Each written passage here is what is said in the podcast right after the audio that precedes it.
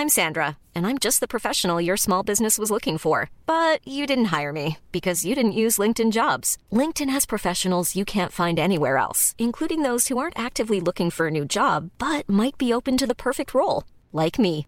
In a given month, over 70% of LinkedIn users don't visit other leading job sites. So if you're not looking on LinkedIn, you'll miss out on great candidates like Sandra. Start hiring professionals like a professional. Post your free job on linkedin.com/people today.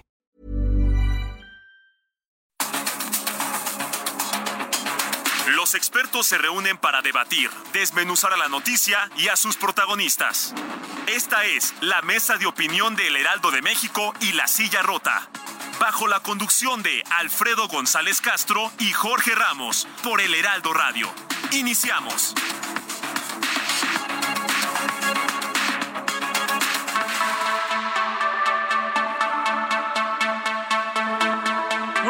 Noches, bienvenidas, bienvenidos a esta mesa de opinión, el Heraldo de México, La Silla Rota. Son las 21 horas en punto de este miércoles 12 de julio del 2023.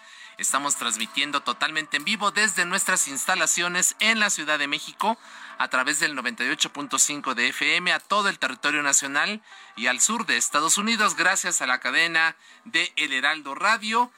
Y bueno, a nombre de Alfredo González Castro, titular de este espacio, esta noche le saluda a su servidor Isaías Robles, quien le da también la bienvenida a mi compañero y amigo Jorge Ramos, director editorial de La Silla Rota. Jorge, ¿qué tal? Bienvenido, muy buenas noches. ¿Qué tal, Isaías? Muy buenas noches y buenas noches al auditorio. Muchísimas gracias por eh, hacernos el favor de, de escucharnos. Eh, y bueno, fíjate, Isa, eh, hace unas semanas ya se dio a conocer que el, el gobierno del presidente Andrés Manuel Observador planea, está ya eh, avanzando eh, en la cancelación de una serie de normas oficiales mexicanas, se les conoce como NOMS, ¿no? Se Las NOMS. Muy, muy, muy popularmente como NOMS, eh, que bueno, definen ciertas cosas para que ahorita los especialistas van a ayudar a entender qué son y, y en qué nos benefician o en qué nos afecta el caso que siguen. El asunto es que están eh, eliminándolas, están relacionadas particularmente con, eh, con temas de atención a la salud. Eh, el anuncio pues ha encendido las alertas de especialistas, de organizaciones, de pacientes que pues temen ¿no? que la eliminación de estas NOM, de estas normas oficiales, impliquen un riesgo en la atención y en el acceso a los servicios de salud, Isaías. Así es, y bueno, para hablar de este importante tema, Jorge, eh, damos la bienvenida a nuestros primeros invitados de esta noche, la doctora Carolina Gómez Vinales, especialista en salud pública. Doctora Gómez, ¿qué tal? Bienvenida, muy buenas noches. gusto de saludarles a ustedes y a su auditorio. Gracias. Muchas gracias. Y también a Héctor Jaime Ramírez Barba, médico, diputado del Partido Acción Nacional. ¿Qué tal, diputado? Bienvenido, muy buenas noches. Muchas gracias, muy buenas noches a todos. Bueno, pues gracias de entrada a ambos por su confianza y su tiempo para con este espacio. Jorge, pues entremos en materia, si te parece bien. Así es, muy bienvenidos eh, los dos, Carolina y Héctor. Eh, Héctor, que por cierto es quien ha estado alertando desde sus redes sociales eh, esta situación que estamos eh, viviendo y que es muy, muy, muy inquietante y qué bueno que nos ayuden a, a entender. Eh, eh, Carolina Gómez, yo quisiera preguntarte, eh, para poner en contexto al auditorio, ¿qué es una norma oficial mexicana y cuál es su función?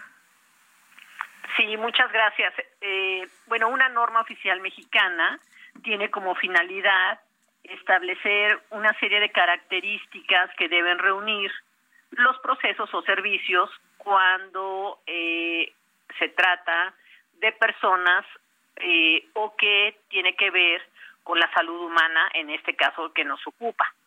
Eh, las normas oficiales mexicanas, si bien deben ser revisadas cada cinco años a partir de su entrada en vigor, eh, pues es eso, una serie de evidencia científica y muchas horas de trabajo de expertos en donde eh, pues determinan diversas disposiciones de carácter técnico que deben observarse tanto en la prevención como en la vigilancia epidemiológica y la atención y control de ciertos problemas de salud pública.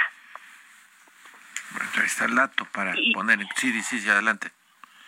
Y, y en este sentido es nuestra preocupación porque justamente eh, el gobierno de el gobierno federal quiere eliminar o cancelar, ¿no? Está tratando de, cancelarlas porque eh, pues ellos dicen que tienen otro otros datos y que pues son eh, que son obsoletas y que pues eh, pueden atenderse a través de otros eh, de otras disposiciones técnicas a los pacientes cosa ah, que pues desde luego que no no es igual Así es. Gracias, doctora Carolina Gómez. Diputado doctor Jaime Ramírez Barba, en el caso de las NOMS en materia de salud, las 35 que pretende el gobierno federal cancelar, ¿qué es lo que ayuda a regular? ¿Cómo garantizan estas normas oficiales mexicanas la atención a ciertos padecimientos para la población mexicana? Mira, muchas gracias, Jorge. Saludo con mucho afecto a la doctora Carolina. Y por supuesto decirte que una norma son los estándares mínimos de atención. Si la Constitución dice que hay un derecho a la protección de la salud, que es un derecho para todos, muy bien, pero ese es un concepto abstracto. Después se pasa a la ley que depende de la Constitución y esa ley dice que pues debe darse atención y esa atención médica debe ser a través de normas oficiales mexicanas y a través de estas normas oficiales mexicanas incluso hacer guías clínicas. Una norma oficial mexicana, haz de cuenta el instructivo de un automóvil, tiene que estar con todos los detalles y son normas muy ampliadas. La de mama son un poquito más de 47 páginas.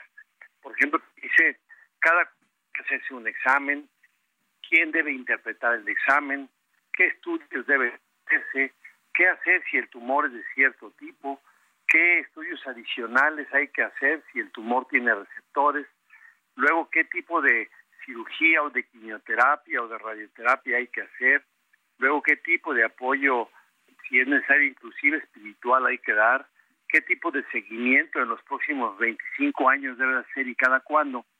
Y esta norma la hacen muchísimos expertos, porque Jorge, cuando tú tienes al médico de mejor confianza que tú tengas, el del mejor hospital que tú quieras, pues él domina una parte de la ciencia, pero no domina todo lo que significa un padecimiento. Por eso es que una norma la construyen puros científicos expertos en las áreas, el médico experto en radioterapia, el médico experto en quimioterapia, el médico experto en radiología, el médico experto en tomar las biopsias, el médico experto en revisar los estudios patológicos. Y con esto lo que se trata es de que habiendo escuchado y viendo la ciencia la mejor del mundo, se establezca con mucho detalle toda la ruta de un paciente, en este caso de cáncer de mama, o puede ser con sobrepeso y obesidad, o puede ser de diabetes, o puede ser de cáncer de próstata, o puede ser de osteoporosis, o de niños que se intoxican con, plomo, por darte algunos ejemplos. Y cuando esto falla, cuando se quiere quitar las normas, se le están quitando los estándares mínimos de atención y eso es regresivo a los derechos que ya ganamos, Jorge. Es decir, hoy está claro que a una persona hay que hacer una mastografía, hoy está claro que debe serla y debe interpretar un especialista y debe, debe estar claro en cuánto tiempo hay que atenderlo. Quitarla significa quitar esa, ese estándar y dejarlo al arbitrio del gobierno y al buen uso, por más que quiera un especialista, pues va a quedar corto en las medidas que le pueda hacer a un paciente. Claro, y bueno, creo que queda claro, Isaías, ¿no? Lo que nos explican tanto Héctor Jaime como Carolina Gómez, que no se trata de, de, un mero documento burocrático, eh, sino son estándares mínimos que se exigen ah, para el tratamiento de eh, cuestiones que son eh, pues demasiado demasiado graves como para no tomarlas en serio. Y además, lo que nos decía Carolina en un principio, ¿no? Se actualizan cada cinco años, lo cual es entendible, ¿no? O sea, cualquier norma debe tener un cierto periodo de actualización y creo que es lo que está haciéndose, pero lo que se pretende ahora, pues es un golpe terrible. Y fíjate, Isaías, eh, esta, eh, este martes eh, se reunió el Comité Consultivo de Normalización de Salud Pública, que nuevamente Héctor Jaime fue el que lanzó la alerta a través de sus redes sociales, en donde ya se anunció que cinco eh, normas oficiales ya fueron canceladas y pues prácticamente lo que queda es que se, se, haga oficial, eh, formal en el diario oficial de la federación. Se trata, y ahí es donde entramos en, los, en las cuestiones que pareciera que son muy lejanas, muy distantes, ¿no? Se trata de las NOM de eh, letospirosis, picadura de alacrán, enfermedades por deficiencia de yodo y control de zoonosis relativa a perros y gatos. Eh, Carolina Gómez, ¿era necesario eliminarlas? ¿Qué implica esta cancelación? De estas primeros cinco, de estas así primeras cinco. Es, sí, así es, Carolina. Eh, pues es que, como dice, como bien dice Héctor Jaime, no es un tema menor. Los mexicanos requerimos de un marco regulatorio que permita, eh, pues, tener derecho a la salud pero a veces tener derecho a la salud no equivale a tener acceso a ella y se requiere pues certeza, ¿no? En este caso se trata de normas que dice Hugo López Gatel y su equipo que ya no están presentes o que ya no tienen una alta incidencia en México. Y pues definitivamente yo creo que los vecinos del estado de Morelos con respecto a la picadura de alacrán y en Durango y en algunas otras zonas cálidas, pues no creo que estén muy, muy de acuerdo con esto. Y lo que significaría en consecuencia es que si de por sí hay escasez del suero anti-alacrán, por ejemplo, pues imagínate eh, sin una mínima eh, pues idea de qué es lo que se necesita, porque algo que no mencioné es que las normas oficiales mexicanas son documentos que también sirven de base, Jorge, para la programación presupuestal en la toma de decisiones de los servicios estatales de salud y federales también. Entonces resulta pues muy injusto que pues se traten de eliminar porque se diga que ya no hay una alta incidencia y en el caso de las enfermedades para eh, relativas a perros y gatos, pues ahora tenemos muchos avances en las leyes que protegen a los animales en términos de sus derechos y de su seguridad y, la no violencia contra perros y gatos y ahora lo que estamos haciendo es pues quitarles esta eh, zoonosis que quiere decir pues que tienen una serie de eh, enfermedades como las pulgas como otras enfermedades de la piel y en el estómago no que es muy común que nosotros llevemos a nuestros animales de compañía a eh, pues desparasitar a revisión de su piel, en fin, este, que estemos nosotros los, los humanos pues seguros de que nuestros animales de compañía no nos van a contagiar de ninguna enfermedad. Claro, y, además algo importante, doctora Carolina Gómez, que usted comenta, de repente la autoridad puede decir, es que hay una baja incidencia, casi ya no existe, ¿no? Pero de repente estamos observando... Los, gatos. No, pero lo, a lo que yo iba era que de repente algunas enfermedades que se eh, suponían ya erradicadas de, de, nuestro país, pues están eh, regresando. Se han reportado casos en diversos estados, por ejemplo, de tosferina, de rubiola, de sarampión, en fin, digo, enfermedades que se, se, pensaba que ya no existían en el país, están regresando. Entonces, el hecho de, de hablar de una baja incidencia no implica necesariamente que haya erradicación y eliminar estas normas, pues sí tendría una, una consecuencia grave, ¿no, doctora Gómez? Sí, y, sobre todo estas cinco que de las que hace mención eh, Héctor Jaime, ¿no? Que, pues, que se espera, digamos, la, el aviso de cancelación en el diario oficial, pues digamos que pudiera eh, ser en efecto enfermedades menos comunes, pero el, resto eh, se trata de la, la eliminación de algunas normas que están vinculadas con las principales causas de muerte de los mexicanos y que además otras están dirigidas a la prevención y promoción de la salud. Entonces, la verdad, yo sigo pensando que es un despropósito el, el no querer actualizarlas y sobre todo dejarle a los expertos la posibilidad de trabajar en estos grupos de técnicos que, que son los que desconocen la, la incidencia, la, la eh, digamos, la importancia de que tengamos estas normas y que pues no, todo lo están haciendo en oscurito entre ellos y convocaron a esta sesión de ayer con 24 horas antes, o sea, fue un una cosa muy sorpresiva. Así claro. Ahora, eh, eh, Héctor Jaime, eh, te pregunto, se supone que el próximo 7 de septiembre volverán a convocar a este consejo para analizar el futuro de otras 29, ¿no? De otras 29 NOMS, entre las que están ya y, aquí es donde otra vez vuelve la preocupación, están temas que, que, que rozan eh, la diabetes, la obesidad, el sobrepeso, eh, la hipertensión, cáncer de mama, eh, algunos tipos de cáncer, incluso también temas de adicciones. ¿A qué estamos jugando? O sea, ¿a qué nos estamos arriesgando, Héctor Jaime? Gracias, Jorge. Se están, ellos están apostándole a que se olvide el tema. Yo quisiera primero reconocer desde aquí a cientos de asociaciones civiles, tanto médicas, colegios médicos, academias, como a organizaciones de la sociedad civil en términos de que son especialistas en las áreas que manejan, porque aunque ellos le llaman enfermedades de poca frecuencia porque no son de su familia, como por ejemplo las enfermedades raras, pues están apostando a que las cosas se vayan a olvidar y, están convocando, dicen ahorita, como límite para septiembre. Pero mira, hay un cuadro legal internacional en los términos de buenas mejoras regulatorias, lo menos que se espera es que haya quien regule, el órgano regulador, y haya el regulado, y deben ser escuchados. No es una causa graciosa que diga se abrió el diálogo, como la Concamín mandó una carta diciendo que dio gusto que se abrió el diálogo, no, esa es una obligación de ley. Es decir, la persona que regula tiene que ver el impacto regulatorio en a quién quiere regular.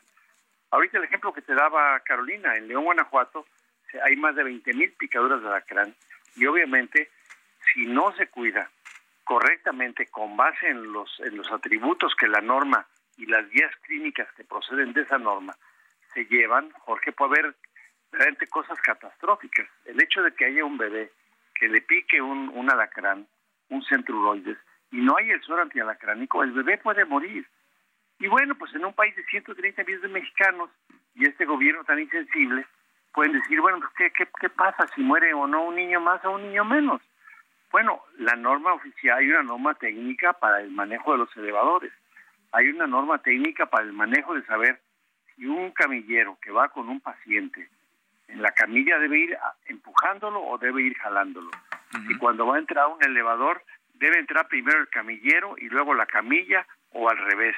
Y saber que el espacio que va a ocupar adentro de un elevador, y te digo esto con base en lo que ocurrió, esta tragedia que ocurrió en, en Playa del Carmen, en un elevador.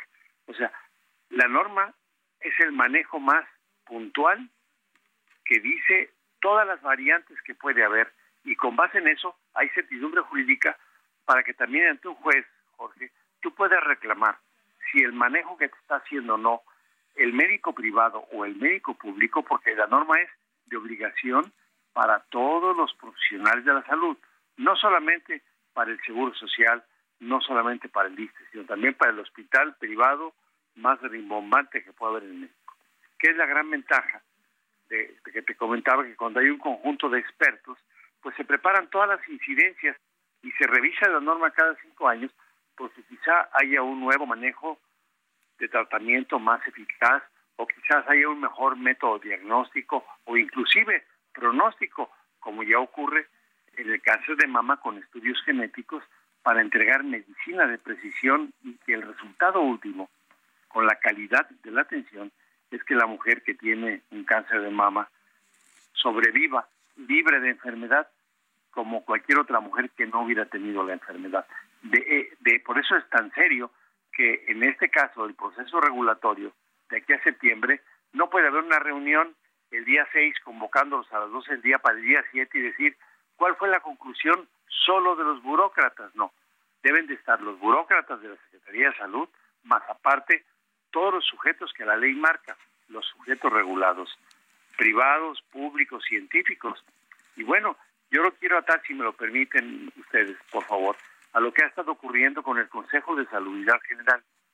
Esta es la autoridad máxima constitucional y pues ya quitaron a la UNAM de ahí y ahora están ya retirando además a todos los demás científicos de la Academia Mexicana de Pediatría, de la Sociedad Mexicana de Salud Pública, donde Carolina es una integrante muy prestigiada dentro de esta sociedad, en otros organismos como el Politécnico Nacional, toda la Asociación Nacional de Institutos de Enseñanza Superior, la ANUYES, imagínate toda la carga que tenemos tan importante de investigadores mexicanos, pues que están siendo ninguneados por los burócratas y que solamente con términos de dictadura sanitaria quieren controlar el que un gobierno que ya no tiene dinero, un gobierno que no tiene la capacidad de escuchar, un gobierno que no tiene la sensibilidad de preocuparse por su país, esté siendo cuestionado por gente que sí tiene la capacidad, que sí conoce el tema y que además son normas que provienen nada más de 1857, cuando México aceptó las reglas de metrología desde aquel entonces. Ya se ha ido cambiando, han ido variando normas técnicas, ahora normas oficiales mexicanas, y algunas de ellas, la mayoría de ellas, vienen expresamente en la ley. Así es, muchas gracias al diputado Héctor, Héctor Jaime Ramírez Barba. Le preguntaría, doctora eh, Carolina Gómez, ¿por qué? A ver, usted como bien ya nos dijo desde un inicio, eh, se deben actualizar las normas cada cinco años a partir del momento de su entrada en vigor. ¿Por qué esta decisión? ¿A qué eh, criterio? ¿Por qué el gobierno federal decide cancelarlas, eliminarlas? ¿Cuál es la razón de fondo? Hay una cuestión de carácter presupuestal, lo que quieren es ahorrar recursos y decir, pues ya no, eh, eh, ya no es necesario establecer este tipo de alineamientos para el tratamiento de determinada enfermedad. Entonces, pues esto nos va a implicar que ya no gastemos, que ya no invirtamos, que ya no compremos estos instrumentos, que no tengamos este tipo de pruebas. ¿A qué atribuir? ¿Es una cuestión presupuestal, de ahorro, de austeridad? ¿Qué, nos puede usted decir de esta decisión? Bueno, en principio es evidente que este gobierno ha tratado de ahorrar lo más posible en lo que a salud pública se refiere. No solamente lo sufrimos en la pandemia, sino lo hemos estado viviendo los meses subsecuentes con la escasez de vacunas, la escasez de medicamentos y, bueno, ahora hasta nos enteramos de la escasez de mantenimiento de los elevadores. Pero eh, han acusado, por ejemplo, también con argumentos muy absurdos y, pues injustos desde mi punto de vista, es el que las instituciones académicas y científicas que no recibieron un pago por hacer estas normas, eh, se les ha calificado de corruptos y portadores de conflictos de interés. Cosa más falsa, porque como bien lo decía eh, el diputado doctor Jaime, es una eh, un grupo de instituciones públicas nacionales, de universidades, de la Academia Nacional de Medicina, de la Academia Mexicana de Cirugía, la UNAM, este, los, las asociaciones médicas y algunas sociedades científicas. Y, y desde luego que eh, llama mucho la atención la celeridad con la que quieren cerrar este asunto. Y creo sinceramente que, pues sí, tiene que ver básicamente con con esta falta de pues de respeto a la ciencia, a la evidencia científica. Y que eh, pues todas las decisiones que ha tomado este gobierno con relación a, salud es desde mi punto de vista han sido improvisadas y muchas de ellas fallidas. Ahí está el ejemplo del INSABI y ahora tratando de que sea el Bienestar quien se encargue de pues, darnos a, eh, la atención en salud pública. Muy bien. Muchas gracias, Carolina Gómez, especialista en salud pública. Y ya para finalizar, en un minutito, eh, Héctor Jaime Ramírez Barba, además de eh, estar atentos a, tu, a tus redes sociales donde lanzas estas alertas, ¿qué se puede hacer de aquí al 7 de septiembre, donde pues, el amago está eh, en pasar de 154 a, a 70 NOMS? ¿Y cuál sería, digamos, tu último mensaje? Un minutito. Mira, yo creo que lo, que tenemos que hacer es, estamos criticando, estamos proponiendo y estamos comprometiéndonos.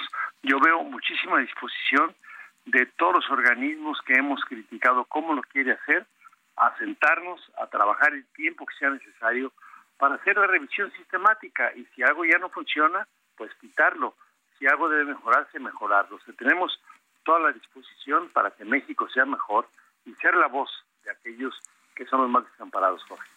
Muy bien, pues muchísimas gracias, diputado Héctor Jaime Ramírez Barba, médico, diputado por el Partido Acción Nacional, y a Carolina Gómez Vinales, especialista en salud pública. Muchísimas gracias a ambos por eh, darnos luz acerca de qué implica que desaparezcan estas normas oficiales. ¿no? muchas gracias a ambos y bueno, pues muchas gracias por toda la información a nuestro público. Por lo pronto hacemos una pequeña pausa, enseguida volvemos a la mesa de opinión, el Heraldo de México, la silla rota, no le cambie.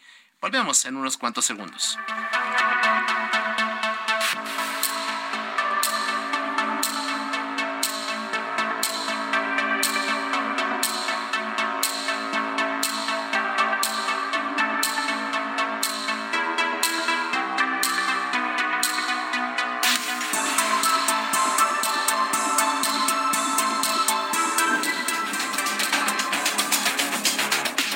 Regresamos con la polémica y el debate después del corte. No se vaya. Esto es Mesa de Opinión, El Heraldo, La Silla Rota.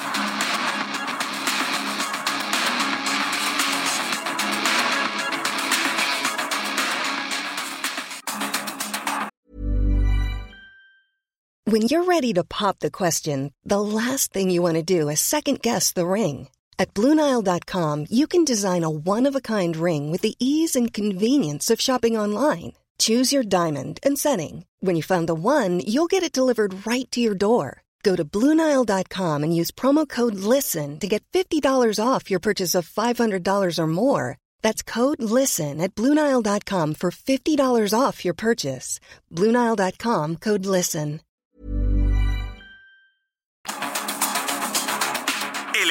La Silla Rota, Mesa de Opinión. La polémica y el debate continúan.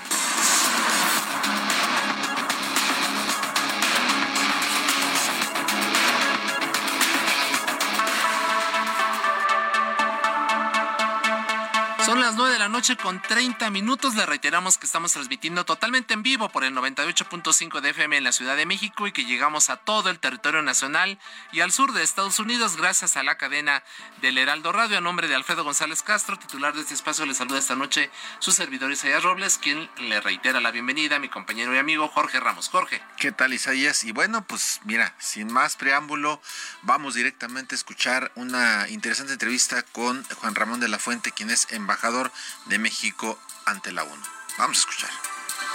Yo creo que hubo dos grandes temas, este, Jorge. Eh, eh, la pandemia en, eh, en 2021, fundamentalmente, 2020-2021, y la invasión de Rusia a Ucrania en 2022. Fueron dos, ah, digamos, dos, dos, dinámicas que cambiaron muchísimo a la ONU, de la, de la ONU eh, que conocí cuando llegué, antes de que hubiera pandemia, que nadie se imaginaba, y antes de que hubiera guerra, que tampoco en esa época nadie se imaginaba. Entonces, eh, la pandemia puso de manifiesto las uh, limitaciones que tenemos en el sistema multilateral, sobre todo en el tema de vacunas y medicamentos. Eh, creo que es justo decir que México jugó un papel muy importante en la resolución que platicamos en aquella época. Eh, México impulsó en la Asamblea General justamente anticipando que vendría esta crisis de eh, vacunas y medicamentos, porque las vacunas iban a llegar, aunque todavía no existían. Eh, creo que fue una iniciativa que permitió que hubiera consecuencias buenas. El mecanismo de COVAX, entre otros, fue un resultado colateral de esa resolución, que después no funcionaron muy bien estos mecanismos. Hay razones de las cuales debemos aprender. No funcionaron muy bien eh, porque no llegaron los recursos, porque los países eh, eh, ricos acapararon la, la producción, no permitieron que hubiera más producción en otros países y acapararon también durante una buena temporada la distribución. México a través de la Cancillería fundamentalmente eh, se logró eh, mover, yo diría que, eh, hombre, no, no en el escenario ideal, pero razonablemente bien. Y, y finalmente fuimos de los países que tuvimos acceso a, a, medicamentos, a vacunas fundamentalmente de manera oportuna, aunque no en la medida que hubiéramos querido, pero esto pasó en todo el mundo, o sea, fue un fracaso en cierta forma del sistema multilateral que a pesar de la resolución que planteó México, no pudo implementar los mecanismos que se requerían para evitar lo que en buena medida pasó, que los países ricos sí tuvieran acceso a las vacunas y los países pobres eh, lo tuvieran a cuentagotas y algunos de ellos muchos meses después de que ya la pandemia había, digamos, alcanzado un, nivel prácticamente universal. Bueno, entonces esta, esta fue una experiencia muy complicada y, que pone eh, en evidencia una, una debilidad del sistema multilateral. Y el rol también este de, México, ¿no? Como, como un país eh, que tiene voz y que tiene voto en, en, el, en el concierto de las naciones, dirían los clásicos, ¿no? Así es, Jorge. Esa, resolución que impulsamos es la resolución, este, era hasta antes de esta última de salud mental que fue por consenso. Aquella fue eh, la votación, porque ahí no hubo consenso, entonces tuvo que votarse, pero que más votos ha alcanzado en la historia de las iniciativas eh, mexicanas. Eh, realmente hizo, hizo una, una diferencia y fue una, una sacudida oportuna. Te insisto, bueno, eh, después ya los mecanismos eh, para implementar eh, las, las mecánicas, al final se atoran en donde casi siempre se atoran las cosas, porque que es a la hora de los recursos, ¿no? Porque aquí de algún lado tienen que salir los recursos y el compromiso, el compromiso del sistema multilateral es que los países con más recursos pues ayuden, en, sobre todo en esas circunstancias, a los países con menos recursos. Pero bueno, eso fue en lo que podíamos decir toda la dinámica de, de, COVID y los estragos que hizo, evidentemente, eh, en la economía, en las situaciones de conflicto y en acentuar las desigualdades, eh, en la deuda que contrajeron muchos países. Y ahí también tendríamos que decir que México sale bien librado. Después del COVID, México es uno de los países que sale económicamente mejor librado porque se tomó una decisión acertada y porque tuvimos la posibilidad de tomarla por la eh, fortaleza en nuestra economía, que, no fue, que fue no contraer más deuda. Hoy, parte de las grandes secuelas que ha dejado el COVID es que los países no tienen muchos manera de pagar eh, esa nueva deuda contraída y se está viendo la manera de que pueda haber una gran reestructuración en el sistema financiero internacional. No sé si se vaya a lograr. Porque fíjate, la única que estuvo a la altura de la pandemia fue la ciencia. La ciencia nos dio una lección fantástica. En menos de nueve meses había elaborado ya vacunas efectivas que estaban listas, pero que no usamos bien porque políticamente, diplomáticamente, financieramente no fuimos capaces de tomar las decisiones oportunas. En fin, eso es la pandemia. Ahora, si quieres, vamos al otro gran tema, que fue pues la guerra.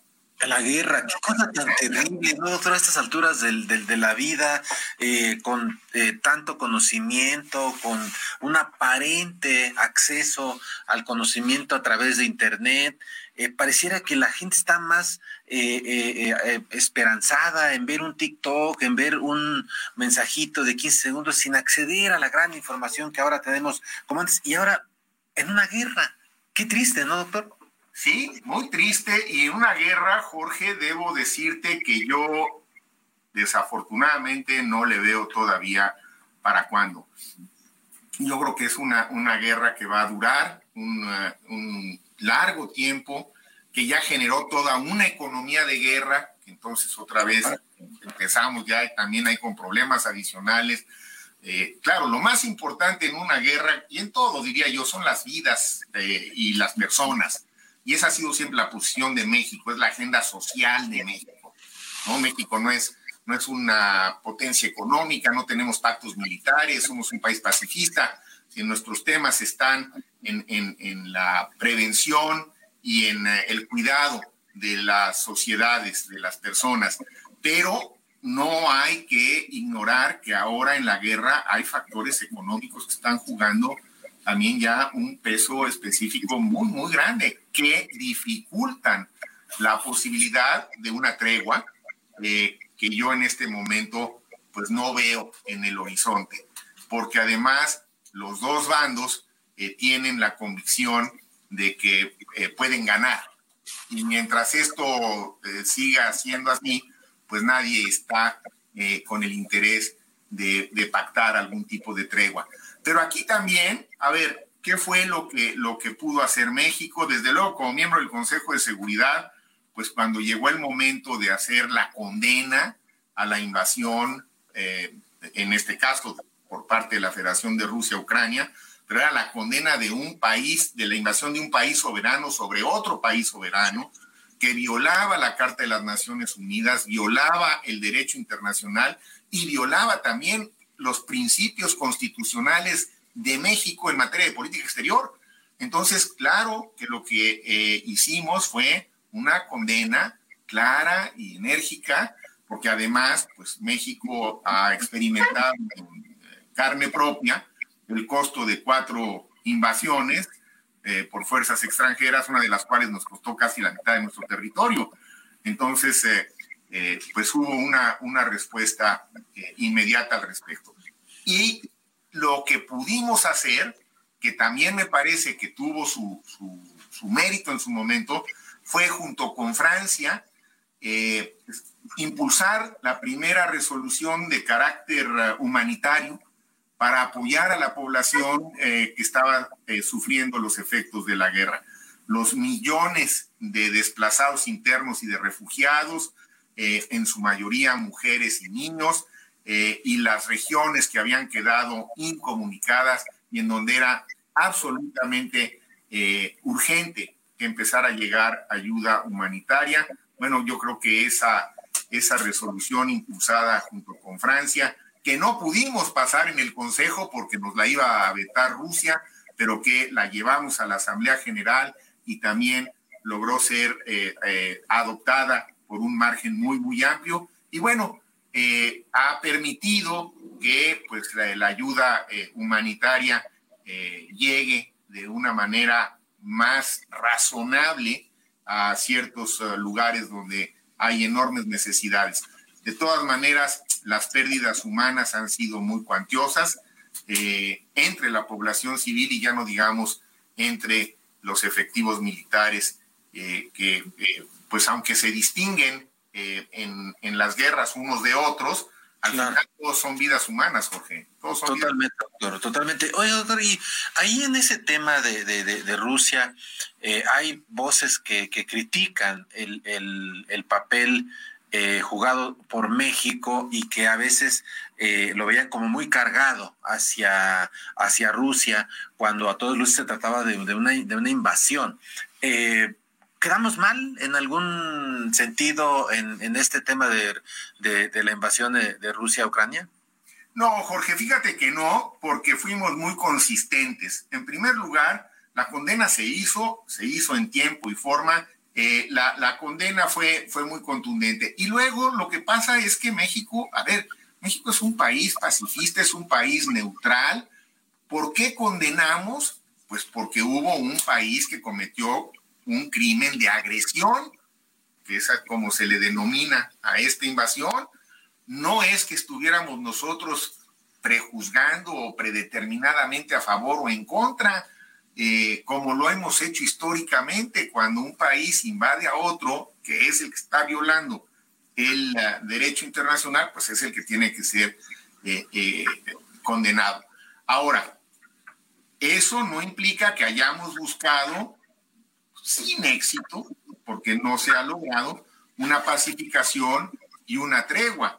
Pero te puedo decir que las propuestas que en el Consejo planteamos junto con Noruega, en este caso, para apoyar al secretario general, eh, contribuyeron a que eventualmente se lograra el único pacto que se ha establecido desde que inició la guerra en Ucrania que son los acuerdos del Mar Muerto que han permitido que los granos, tanto de Ucrania como de la Federación de Rusia y los fertilizantes, sobre todo de la Federación de Rusia, puedan salir a través de Turquía para llegar a los mercados internacionales y esto contribuyó de manera muy importante a bajar los precios de los alimentos, a eh, controlar la inflación hasta donde ha sido posible, en el caso a través de México con buen eh, grado de éxito. Así que, bueno, pues fue una, una propuesta que también nos tocó impulsar y, y, que aunque no ha logrado pacificar la región, porque no hay condiciones, pues ha permitido por lo menos encontrar estos paliativos. Es decir, México estuvo muy activo en el Consejo de Seguridad eh, y tratando otra vez desde la posición eh, que es la que a veces no se entiende, que es una posición de neutralidad. Sí, sí somos neutrales.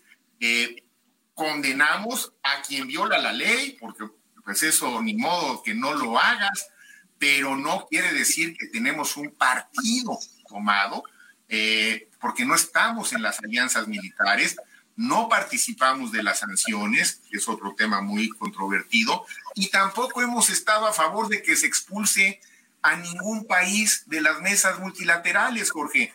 Una decisión que fue controvertida en México, y yo lo entiendo, fue cuando se expulsó a, a Rusia del Consejo de Derechos Humanos, y nosotros nos abstuvimos de eso y dimos la explicación expulsar en ese momento a la Federación de Rusia es sacarlo de sus responsabilidades, es eh, sacarlo de la mesa de negociación.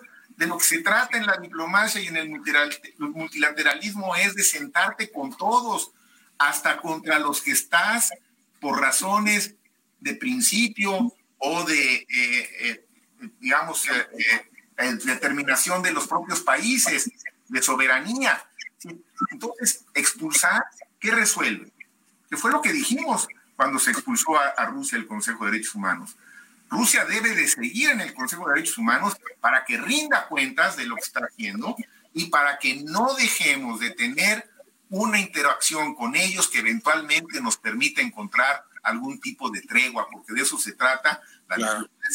y de eso se trata el multilateralismo. Entonces, claro, esta es la explicación palabras más, palabras menos que, que, dimos en su momento. algunas gentes les pareció muy mal y algunos encabezados fueron un poquito escandalosos de que ¿no? México no, eh, no sanciona a, Rusia. Pues es que se gana con expulsarlo.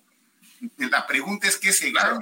Se rompen todavía más las cosas digamos, en términos generales, el, el papel de México eh, y, que usted eh, encabezó fue que México no tomó partido en la ONU, eh, no solo en el caso de Rusia, la invasión a Ucrania, sino en general, ¿no? Creo que esa es la, tónica de no tomar partido México en, el concierto de la, de la ONU, ¿no? no a ver, no tomar, no tomar partido, déjame matizarlo, este, Jorge, si me permites, porque al final cuando tú ah, eh, condenas a algo o a alguien, pues, estás tomando partido, ¿no? Pero eh, yo les eh, pongo como ejemplo el, lo de la neutralidad como un juez, ¿no? es un juez neutral, pero que cuando le llegan las pruebas, pues toma una decisión y lo que está en contra de la ley, pues es lo que acaba sancionando. Ahora, eso no quiere decir que tú tomaras partido. Tú simplemente te mantuviste en el esquema. A ver, tres puntos fundamentales del cual, de los cuales no nos movimos, Jorge, para tratar de ser muy explícito con este tema que genera confusiones. Nuestras líneas rojas, como se dicen, fueron el derecho internacional, la Carta de las Naciones Unidas y la constitución política de los Estados Unidos mexicanos. Todo lo que estuvo en contra de cualquiera de esos tres ordenamientos fue motivo inmediato de señalamiento o condena por parte de México. Esos eran nuestros límites, pero eso no significa que estábamos nosotros tomando partido a favor o en contra de alguien de manera predeterminada. Y esa debe ser la política de México. Eso nos ha permitido, tú me decías, quedaron mal. Te puedo decir, Jorge, que no. Y te puedo decir inclusive que en los últimos meses del Consejo de Seguridad de México, México era prácticamente el único de los 15 países del Consejo que podía estar todo el tiempo hablando con unos y con otros por lo mismo. Y eso es el papel de México. México puede y debe ser un papel, un, país puente entre unos y otros, precisamente porque tenemos una enorme claridad. Y eso nos hizo ser confiables. Y eso creo que nos ganó el respeto de la comunidad internacional. El aprecio, así es. Doctor, se nos acaba el tiempo, pero no quisiera irme sin preguntarle. Eh, regresa usted a México, dos preguntas concretas. ¿Regresa y va a hacer política? Y dos, eh, ¿va a participar de alguna manera? Pues, es, es, universitario, es, fue rector de la universidad. ¿Va a participar en el proceso de sucesión en la Universidad Nacional Autónoma de México? Mira, te contesto las dos con mucha claridad. Regreso por lo pronto a la UNAM, de donde tengo licencia, goce de sueldo, desde luego, porque mi encargo en la ONU ya se está acabando, ya acabó el Consejo de Seguridad, ya estuve aquí casi los cinco años, que es el tiempo promedio que está un embajador, es hora de regresar y mis tiempos están marcados por la ONU, no por la dinámica local. Y segundo, eh, no voy a participar en lo más mínimo en los procesos internos de sucesión del rector. No me toca, Jorge, ya no me toca. Me tocó cuando quería yo ser rector o cuando iba a ser rector y lo hice. No voy a participar, sería un error de mi parte hacerlo y, no hay el menor de los intereses en ello. Incluso si en un momento dado esto eh, requiriera que ampliara mi licencia eh, un par de meses más hasta que se resuelva eso, lo haré, hombre. Eh, está, está clarísimo y qué bueno que me lo preguntas para que no quepa la menor duda al respecto. Y sobre qué voy a hacer más adelante, pues tampoco lo sé. Por lo pronto, mis planes sí son regresar a la academia porque tengo pues eh, un par de libros que estoy trabajando sobre estos temas que espero que pronto este, los pueda concluir eh, y que me parece que pues quienes hemos tenido una trayectoria fundamentalmente académica e intelectual y nunca nos hemos apartado de ella, pues resulta muy eh, atractivo y muy estimulante para esta nueva etapa en mi vida el poder tener un espacio y un tiempo para dedicarme a esto. Y pues eh, qué mejor espacio que mi propia alma mater con la que he estado vinculado desde hace casi 50 años. Y el año que entra será un año eh, de gran efervescencia política. ¿Veremos a Juan Ramón de la Fuente? Ya lo platicaremos, vamos a ver. Yo no, no, no, no hago eh, planes a largo plazo, porque en, en la vida eso pues eh, casi nunca funciona. Pero por lo pronto concluyo esta etapa, trataré de concentrarme en lo que te he dicho, sin meterme en ningún tipo de dinámica interna de política universitaria porque ya no me toca. Yo además llevo muchos años fuera y más adelante pues vamos a ver cómo evoluciona la política del país. Yo sí soy de los que creo que México tiene que seguir adelante en la transformación. Yo sí estoy convencido que la transformación es necesaria para México y si en un momento dado eh, soy requerido para contribuir en algo en lo que yo me sienta capaz, y convencido de hacerlo, pues lo platicamos con mucho gusto. ¿Del mismo partido o del partido que sea, sin poner... No, yo acuérdate que yo nunca he militado en ningún partido. No fui del PRI nunca. No fui del PRD nunca. Y no soy militante de Morena, eh, porque no participo en la vida partidista, pero sí estoy comprometido con la transformación de México. Muy bien. Doctor, pues muchísimas gracias por este tiempo y por estas definiciones y, esta larga explicación eh, muy interesante de lo que se vivió eh, allá en, la ONU. Me quedo en el tintero con algunos asuntos que también impulsó mucho México, este que mencionó, el tema de la salud mental, que es un tema de la mayor relevancia y que a veces no le tomamos mucho en consideración. Doctor, muchísimas gracias de verdad y mucho éxito en lo que siga. Gracias, Jorge. Seguiremos como siempre platicando y gracias por tu interés en los temas de la ONU y bueno, en los otros temas que también son de tu interés y que uno no tiene por qué evadir. Así que seguiremos platicando con mucho gusto. Ya ve cómo es uno. ¿Eh? Gracias, doctor. Hasta la próxima.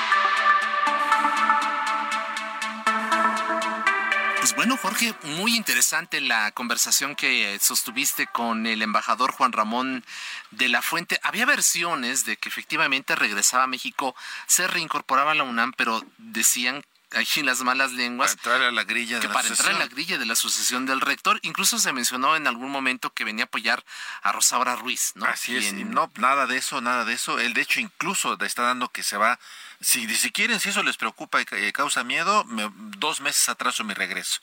O sea, no en septiembre, sino hasta casi noviembre. Y, y por otro lado, también el tema de la política. Él dice, a ver, si me invitan, analizaré, o sea, no lo descarta, dice. No lo descarta. No descarta la posibilidad de incorporarse eventualmente a algún proyecto después del 2024. Así es, así que si alguna corcholata le ve espolones a Juan Ramón, pues yo creo que dice, lo platicamos. Lo platicamos y vamos a ver la oferta. Eso sí, también advierte, sin militancia, sin tener que afiliarme a algún partido político, pero bueno, ahí están esas dos importantes definiciones sobre el futuro del ex rector de la UNAM, ex embajador de en México en las Naciones Unidas. Y por lo pronto nos vamos, Jorge. Gracias, gracias. Agradecemos a todos quienes hacen posible este esfuerzo. Ángel Arellana en la producción, Ulises Villalpando en los controles técnicos, Gustavo Martínez en ingeniería. Los esperamos el próximo miércoles a las 9 de la noche en la mesa de opinión a fuego lento y dentro de 15 días en la mesa con la silla rota. Descanse, muy buenas noches. Gracias, Jorge. Buenas noches, por supuesto, y no se les olvide ser felices. Quédese con buena música en las frecuencias del Heraldo Radio.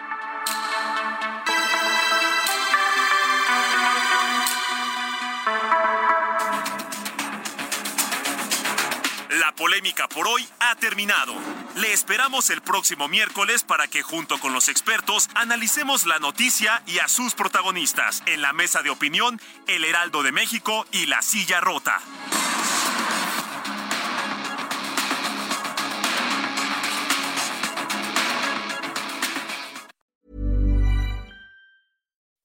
When you make decisions for your company, you look for the no-brainers. If you have a lot of mailing to do, stamps.com is the ultimate no brainer. Use the stamps.com mobile app to mail everything you need to keep your business running with up to 89% off USPS and UPS. Make the same no brainer decision as over 1 million other businesses with stamps.com. Use code PROGRAM for a special offer. That's stamps.com code PROGRAM.